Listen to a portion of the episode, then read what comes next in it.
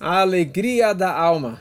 A alegria da alma e como que na verdade nós podemos atingirmos a verdadeira alegria ou o que é alegria.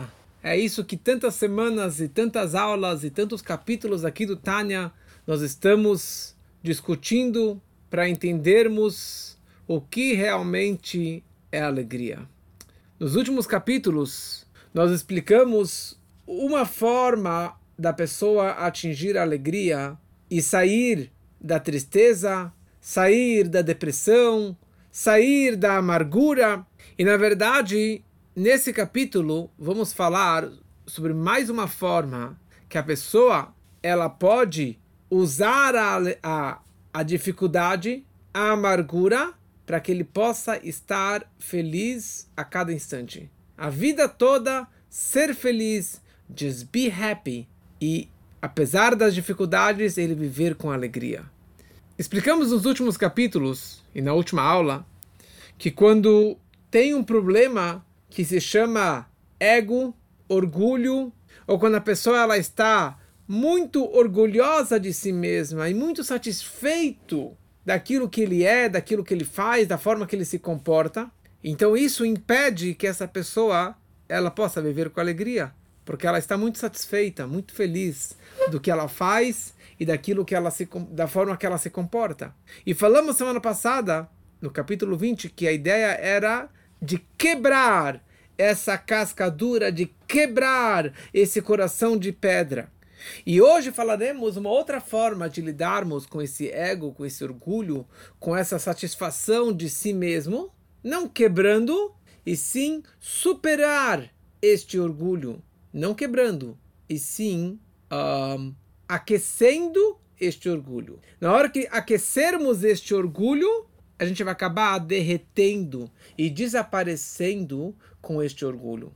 Ou seja, quando uma pessoa orgulhosa, ou qualquer pessoa, ela, ela entende que alguém maior do que eu me ama e se preocupa comigo, então isso na verdade me traz muito amor, me traz muito calor, e isso acaba derretendo o meu orgulho, acaba tirando o meu ego, porque tem alguém que está se preocupando comigo constantemente, independente da situação e do momento. E a grande pergunta é: o que te traz alegria? O que te traz felicidade? O que te deixa feliz na tua vida? E cada um pode estar, cada um pode trazer um tipo de resposta. Cada pessoa tem algo diferente que lhe alegra. E a grande pergunta é: da onde nós sabemos que Deus se encontra comigo o tempo todo? Quando que você sente a presença divina? Quando você percebe e sente que Deus está do seu lado naquela situação, naquele momento. Então o Rebbe aqui começa a explicar para a gente o seguinte: o que é uma verdadeira alegria ou uma alegria essencial é uma alegria incondicional. É uma alegria que independe de qualquer fator externo. Não é uma alegria que vem com dinheiro, não é uma alegria que vem com uma boa saúde, ou uma alegria que você tem um carrão, ou uma mansão, ou uma mulher bonita, ou tem sucesso, você tem fama. Não é isso que te traz alegria verdadeira. Porque uma alegria que depende de algum fator externo não é uma alegria duradoura. Porque no momento que esse valor, esse fator externo desaparecer, morrer, se perder, a alegria desapareceu como que consta no Pirkei Avot, na ética dos pais, que um amor que depende de algum fator externo, na hora que esse fator desapareceu, a alegria também desapareceu.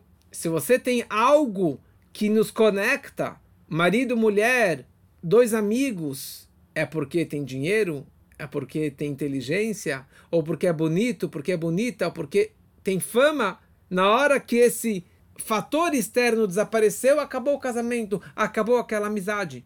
Mas uma amizade de alma ou uma alegria de alma é incondicional. Não depende de nada. Nada vai afetar e diminuir essa alegria. Pelo contrário, passando pelos desafios, que a alegria vai se aumentar e esse amor vai se aumentar. Agora, o que é alegria verdadeira? E onde eu consigo captar e atingir e sentir essa verdadeira alegria, para isso nós precisamos fazer uma hidbonenut, uma meditação, uma contemplação, uma meditação profunda e autêntica, muito mais profunda de tudo aquilo que nós falamos até agora. Porque essa meditação, ela é baseada no entendimento ou no, no, num princípio básico que Deus é infinito e eu sou finito. Deus é ilimitado e eu sou limitado. limitado. Então, essa meditação ou essa esse entendimento quando que fala I got it, eu entendi, eu captei essa mensagem, isso me leva ao entendimento que não tem nenhum meio de comparação e de igualdade entre a criação e o Criador, entre o mundo e Deus. Porque o mundo, ele não é nada em comparação a Deus. O mundo não ocupa nenhum espaço perante ele. No ponto de vista de Deus, o mundo não existe. O mundo não ocupa espaço, não ocupa tempo, nem espaço, nem pensamento, nada de Deus. Isso daqui veremos mais para frente, na próxima. É, é, é, na próxima parte do Tânia, que é o Shara Ihud Vemuná, que descreve sobre a criação do mundo e sobre a nossa fé em Deus e a ligação, como que Deus criou o mundo, mas não vamos entrar agora em todos os detalhes sobre isso. Mas esse conceito básico, que o mundo é nada perante Deus, sendo que ele é infinito e o mundo é finito, falamos sobre essa ideia capítulos atrás, sobre o mundo é finito e Deus é infinito e, e, que não tem nenhum meio de comparação entre algo finito e infinito. Porque infinito significa que ele não tem começo, nem meio, nem fim. E não tem nenhum ponto de partida e nenhum ponto final. Então, da mesma forma que antes da criação do mundo e do universo, Deus ele estava em todos os lugares e ele preenchia todo o vácuo, todos os lugares. Aqui também, agora, ele continua preenchendo e estando presente em todos os lugares. Então o que, que mudou? O que significa que Deus criou o mundo há 5.783 anos? A única diferença é nos nossos óculos. No nosso ponto de vista, Deus criou filtros para que nós, humanos, criaturas, possamos existir e enxergar o mundo de uma forma diferente. Nós não o enxergamos. Nós não conseguimos perceber e sentir a presença divina, mas na prática Deus está aqui, está lá, está em cima, embaixo, na direita, na esquerda, de dia, de noite, no bem e no mal, em qualquer lugar, em qualquer situação, exatamente da mesma forma que ele estava antes do Gênesis. A única diferença é que nós usamos óculos. Hoje eu fui fazer óculos para os meus filhos, trocar as lentes. E eles colocaram uma lente nova, aumentou o grau, aumentou um grau e 25, 1,25 aumentou no óculos do meu filho. Ele colocou o óculos no rosto e ele ficou zonzo. Ele não conseguia enxergar, falou: Acho que está errado esse grau. Eu acho que está errado esse grau dos meus óculos porque eu não estou conseguindo enxergar as coisas direito. Eu falei: Não, não, não. Você simplesmente aumentou um grau e 25, que é muito. Normalmente você aumentava 0,25, 0,50. 1,25 é muito.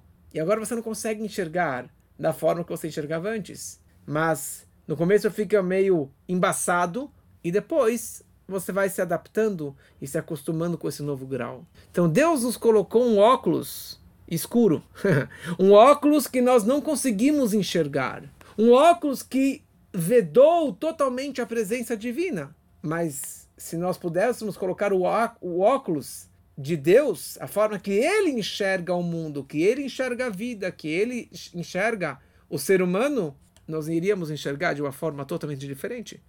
Então, isso daqui é um resumo de uma meditação que podemos e devemos meditarmos. Porque essa meditação básica nos leva a uma grande alegria.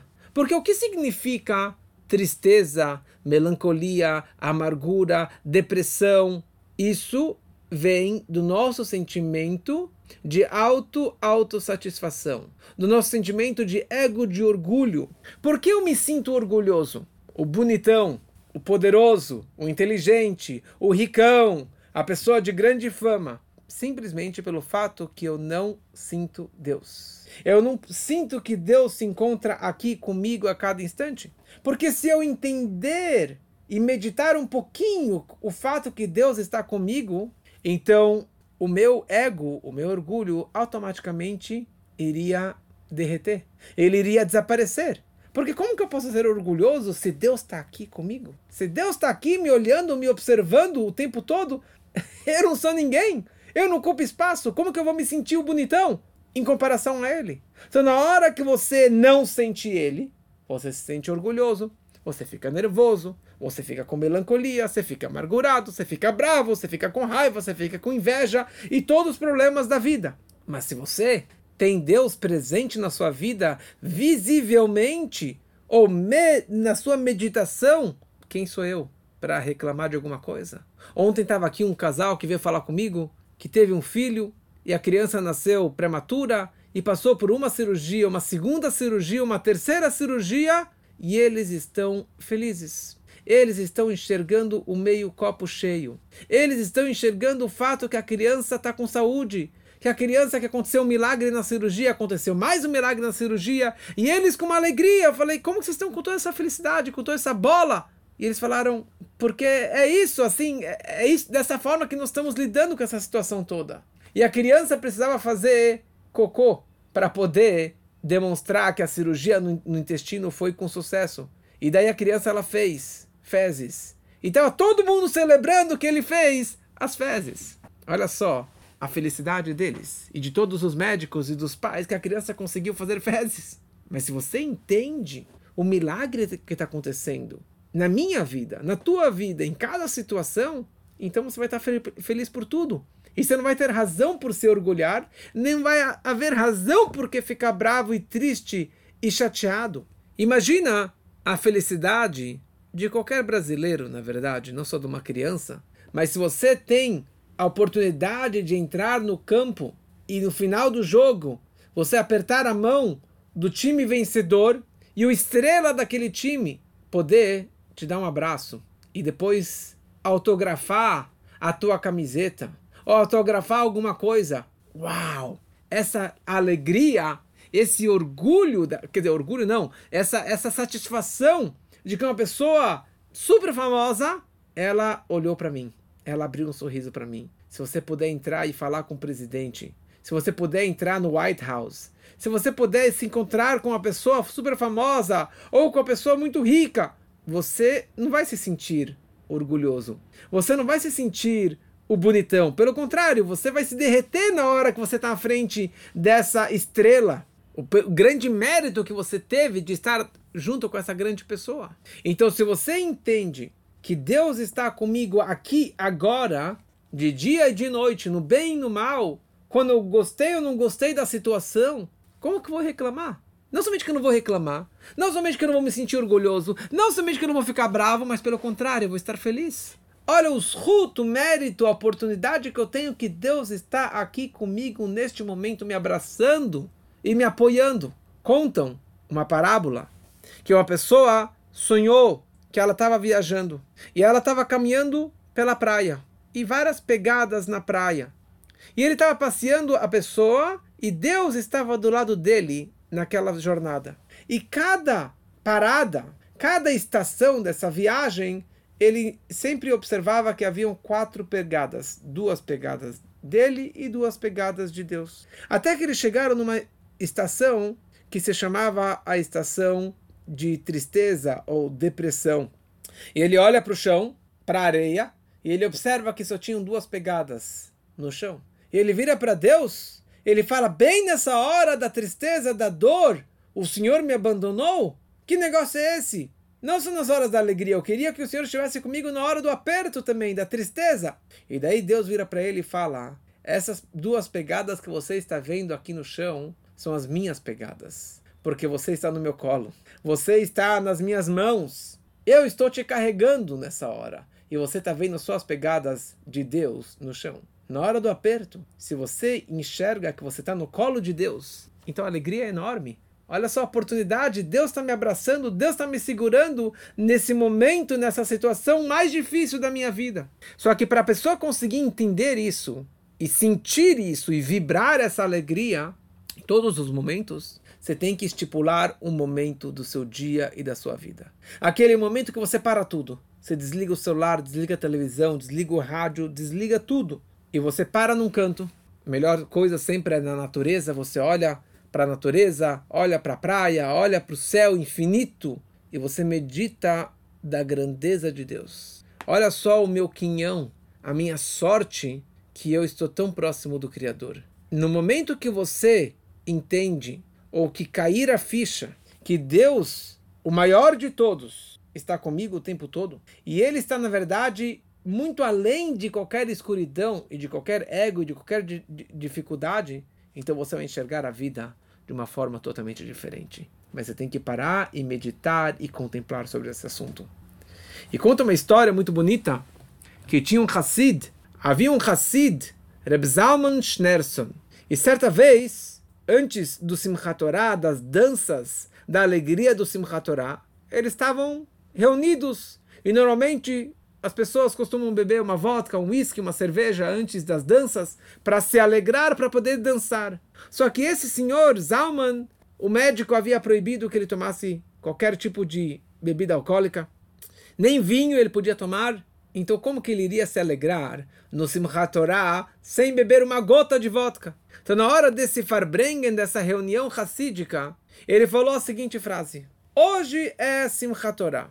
E hoje é um dia de Simcha, um dia de alegria. Então ele falou, ele virou para os alunos e ele pediu que eles trouxessem um livro do Tânia. Então ele pega o Tânia e ele pede para que o aluno abrisse no capítulo 33 do Tânia, que é exatamente o capítulo, capítulo do Tânia que estamos agora estudando, capítulo 33 do Tânia. E ele abre o capítulo 33, e no capítulo Lamed Gimel está escrito a seguinte frase: Od zot simchat.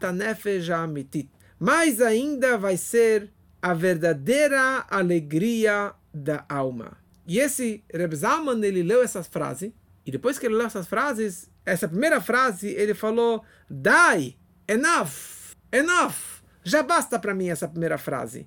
E ele pulou da mesa e começou a correr e começou a dançar e pular e dar cambalhota que nem uma criancinha. E todo mundo ficou surpreso, porque já era uma pessoa de idade, que não podia beber, que tinha uma dificuldade, que não conseguia caminhar direito, e de repente ele começou a pular e pular e dançar e dançou as 48 horas de Simchat Torah com muita, muita alegria. Essa é uma pessoa que pegou esse capítulo do Tânia e colocou na prática. E pulou de alegria, simplesmente fazendo essa meditação básica que aqui o Tânia está nos ensinando existem várias músicas com essas letras, e nós falamos na reza diariamente, de manhã, Ashreinu matov chelkeinu umanaim goraleinu umayafa yerushateinu. Ashreinu, felizes, bem-aventurados nós somos. Matov chelkeinu, quão bela é a nossa porção, é a nossa parte. Umanaim goraleinu, e que linda é o nosso sorteio, é a nossa sorte. O Mayafa Yerushateinu. E quão bela é a nossa herança. Porque uma pessoa que recebe de repente uma herança inesperada, ou ele ganha na mega cena acumulada, obviamente que aquela pessoa vai ficar feliz e explodir de alegria.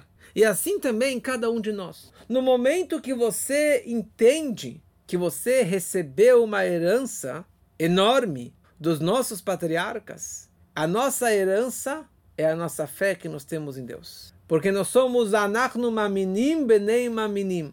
Nós somos crentes, filhos de crentes. Todo judeu ele nasce com uma, uma fé em Deus natural, uma fé incondicional, disposto a largar e abrir mão de tudo pela nossa fé que nós temos em Deus. Então olha só a sorte que eu tenho, a, o quinhão que eu tenho, a herança que eu tenho que eu tenho um pedaço de Deus dentro de mim, que eu tenho uma fé dentro de mim natural, incondicional. E por isso disse o Habakkuk que existe uma mitzvah, um só preceito de toda a Torá, que esse preceito é o pilar no qual se baseia todo o judaísmo e todas as mitzvot.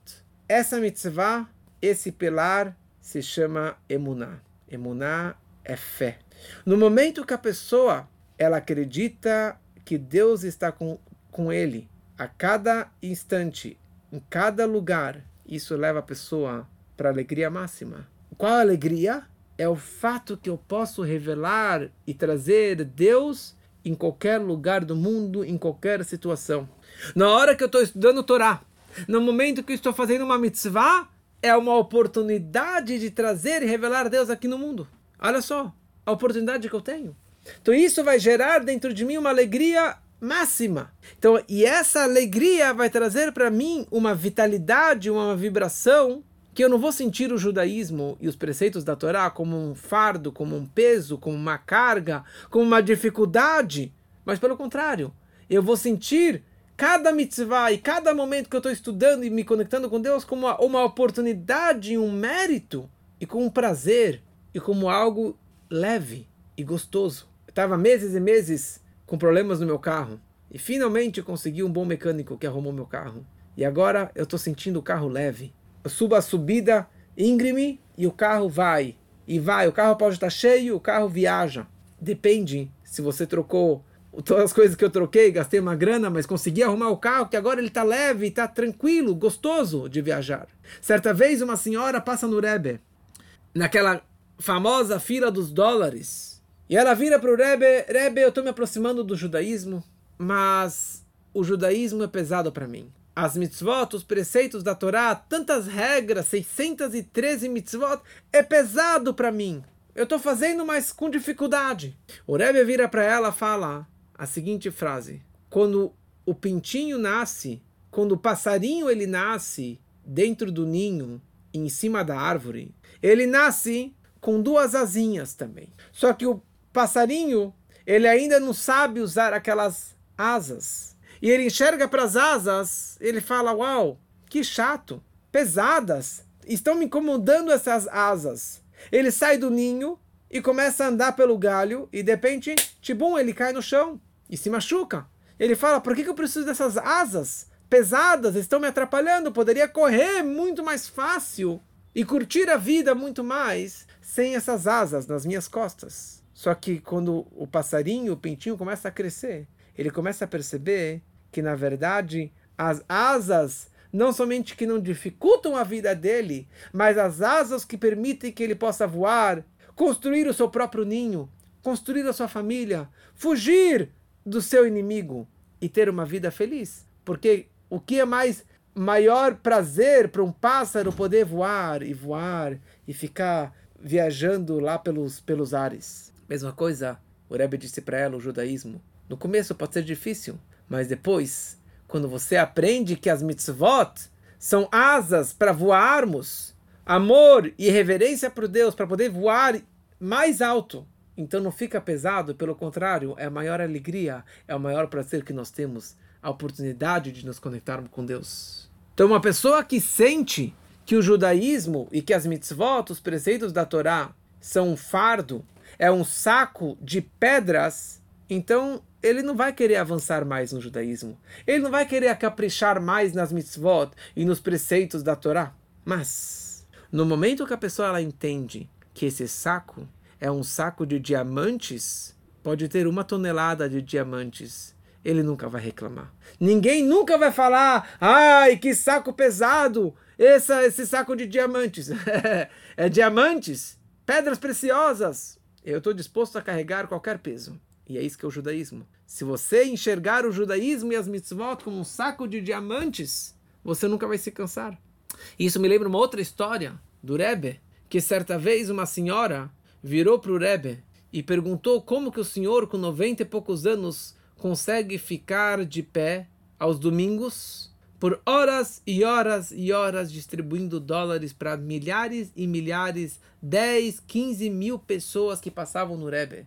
E o Rebbe ficava de pé, sem comer, sem beber, sem sentar, sem ir no banheiro, sem respirar. Era esse movimento. Faz esse movimento durante uma hora. Dá um dólar, dá mais um dólar. Sem falar os dólares que ele estava dando. Mas esse movimento de você estender o braço 10 mil vezes eu acho que ninguém que vai na academia consegue fazer esse movimento 10 mil vezes e ficar de pé ainda.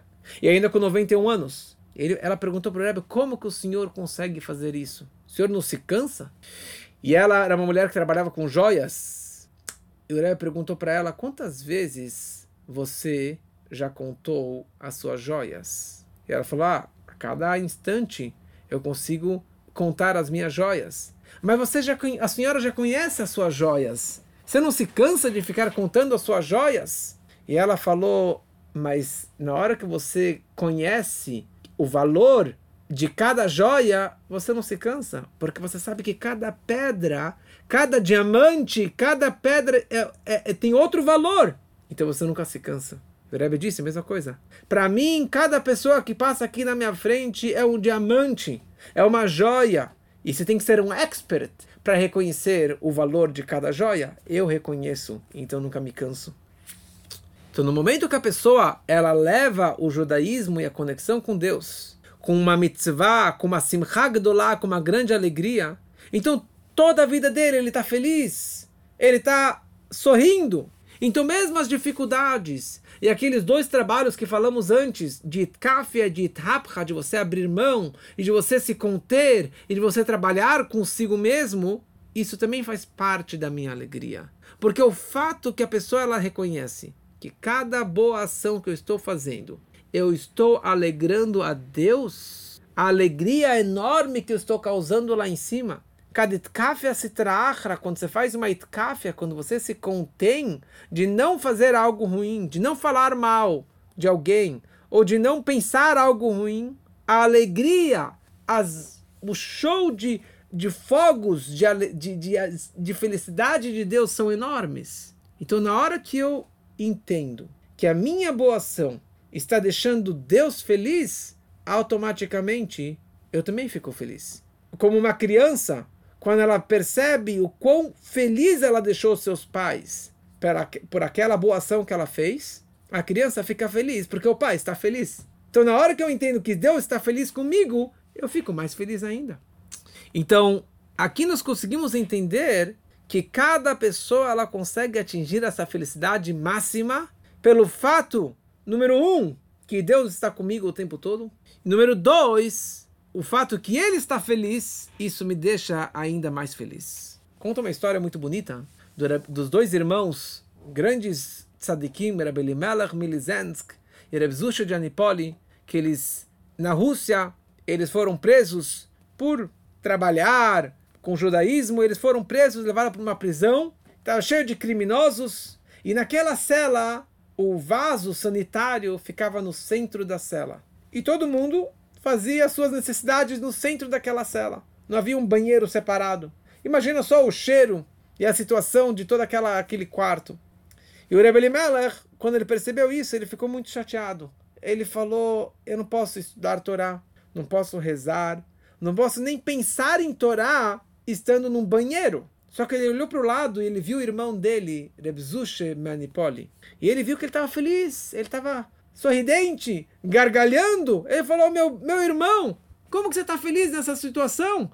A gente está aqui num banheiro, a gente está aqui numa cela com esse cheiro, com esse odor que não dá para nem rezar, estudar, colocar filhinho, fazer nada. E o Rebzush vira para o irmão e fala o seguinte: Olha, normalmente eu estou feliz porque eu tenho a oportunidade de me conectar com Deus, estudando Torá, fazendo uma boa ação, rezando, colocando tefilim. Mas aqui nesse momento, eu estou feliz simplesmente pelo fato que eu sou um judeu e nada mais do que isso. Agora eu estou fazendo a vontade de Deus em não colocar o tefilim, em não rezar, em não estudar, porque essa que é a vontade de Deus, que agora eu não devo estudar. Essa que é a vontade dele. Então estou cumprindo a vontade divina, não rezando, não estudando, e por isso que eu estou feliz. Então quando o irmão Rebbe Melech entendeu isso, ele também ficou feliz, e os dois ficaram felizes, e levantaram, e começaram a dançar, e dançar, e dançar, e todos os prisioneiros começaram a dançar juntos com eles e dançaram uma roda ao redor do vaso sanitário, daquele balde que estava lá no meio da prisão. Quando os guardas viram a bagunça na cela, eles entraram e falaram: O que está acontecendo? Que vocês estão felizes? Eles falaram: São judeus. E viraram para os dois judeus e falaram: O que, que vocês estão felizes? Falou: A gente está feliz que tem aqui um vaso sanitário, que tem um balde aqui cheio de excrementos no meio da nossa cela. E daí os guardas falaram: vocês são mexignem, vocês são loucos. Se um balde consegue trazer felicidade para vocês, eu vou tirar essa alegria de vocês. Eu vou tirar o vaso e esse balde aqui no meio da prisão. E eles tiraram. E daí que eles realmente ficaram mais felizes. Cada pessoa tem dentro de si um balde, um vaso, cheio de excrementos, cheio de sujeira, de problemas, de tsures, de coisas negativas, de sujeiras da nossa vida que não nos permitem estar felizes. Você quer extrair, você quer tirar esse problema da sua vida. Desperte dentro de você uma alegria de um lugar incondicional. Uma alegria que está acima de qualquer dificuldade. Uma alegria que está acima de qualquer razão externa, de qualquer fator externo. Nem dinheiro, nem beleza, nem fama, nem sucesso. É um lugar da minha essência. O simples fato que eu estou conectado com Deus e que eu posso estar conectado com Deus. E essa alegria vai tirar o vaso para fora. Essa alegria vai tirar a sujeira e os problemas, as depressões, as dificuldades da nossa vida para o lixo. Tente. Tenta fazer isso. O casal que estava aqui comigo ontem estão fazendo isso. Eles estão visualizando que a alegria dele está salvando a vida do filho. A alegria dele está tirando o filho da UTI e conseguindo tirar que ele saia do hospital muito em breve. Na época do Betamigdash, na época do Templo Sagrado de Jerusalém, quando uma pessoa queria se encontrar com Deus, ele ia em direção a Jerusalém, ao Templo Sagrado, e ali ele rezava, fazia as suas oferendas, seus sacrifícios e assim por diante. No momento que o templo foi destruído, Deus determinou que o local onde ele se encontra, onde é a casa de Deus, é dentro, é dentro da Torá. Você quer se encontrar com Deus? Você quer ver Deus? Você quer sentir Deus? Abra um livro de Torá. Essa é a casa de Deus hoje até a vinda do Mashiach. Ou seja, se você quer absorver dentro de si essa grande meditação incrível que falamos até agora, você quer sentir Deus? Você quer perceber e sentir e visualizar como que Deus está contigo em cada lugar, em cada situação?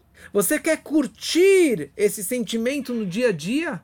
Não só de uma forma que você esteja desapegado do mundo, ficar lá no Tibete, ficar na montanha, ficar meditando fora do mundo. A melhor forma e a melhor dica é por intermédio da Torá e das mitzvot. Estudando Torá, fazendo as mitzvot, são momentos e oportunidades de encontro cara a cara com Deus. Não significa que você tem que ficar o dia inteiro estudando Torá, ficar o dia inteiro na sinagoga ou numa yeshiva, mas se você marca, fixa um horário fixo diariamente, de manhã estudar Torá um pouquinho e um pouquinho de noite, tem que ser um horário fixo na alma, não no relógio, não no calendário, mas todo dia eu estudo um pouquinho de Torá. Esse pouquinho é a minha conexão.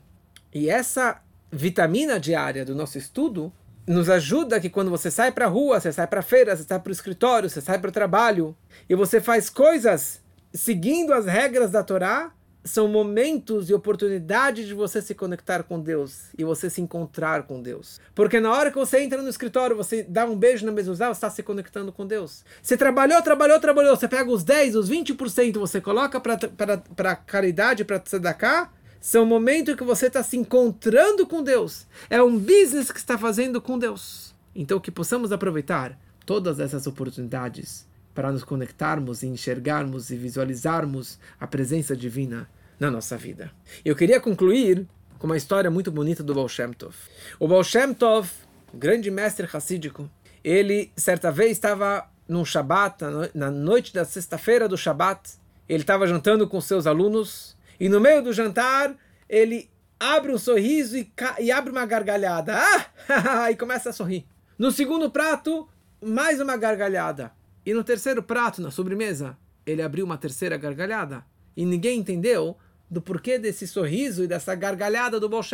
Quando acabou o Shabat, ele vira para o cocheiro para que pegasse o, o, a carroça e que eles viajassem.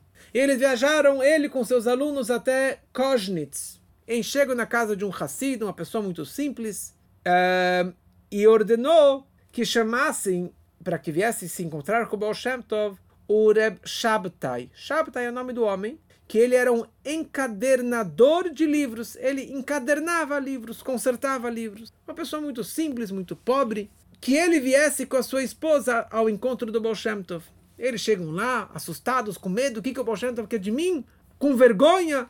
E o Tov vira para ele e fala, me fala uma coisa, o que aconteceu sexta-feira à noite na sua casa? Ele falou, Rebbe, desculpa, não sei o que te contar, mas olha, eu encaderno livros e eu ganhava dinheiro, mas já faz alguns meses que ninguém tinha livros para arrumar e para consertar e para encadernar, e eu fiquei sem dinheiro.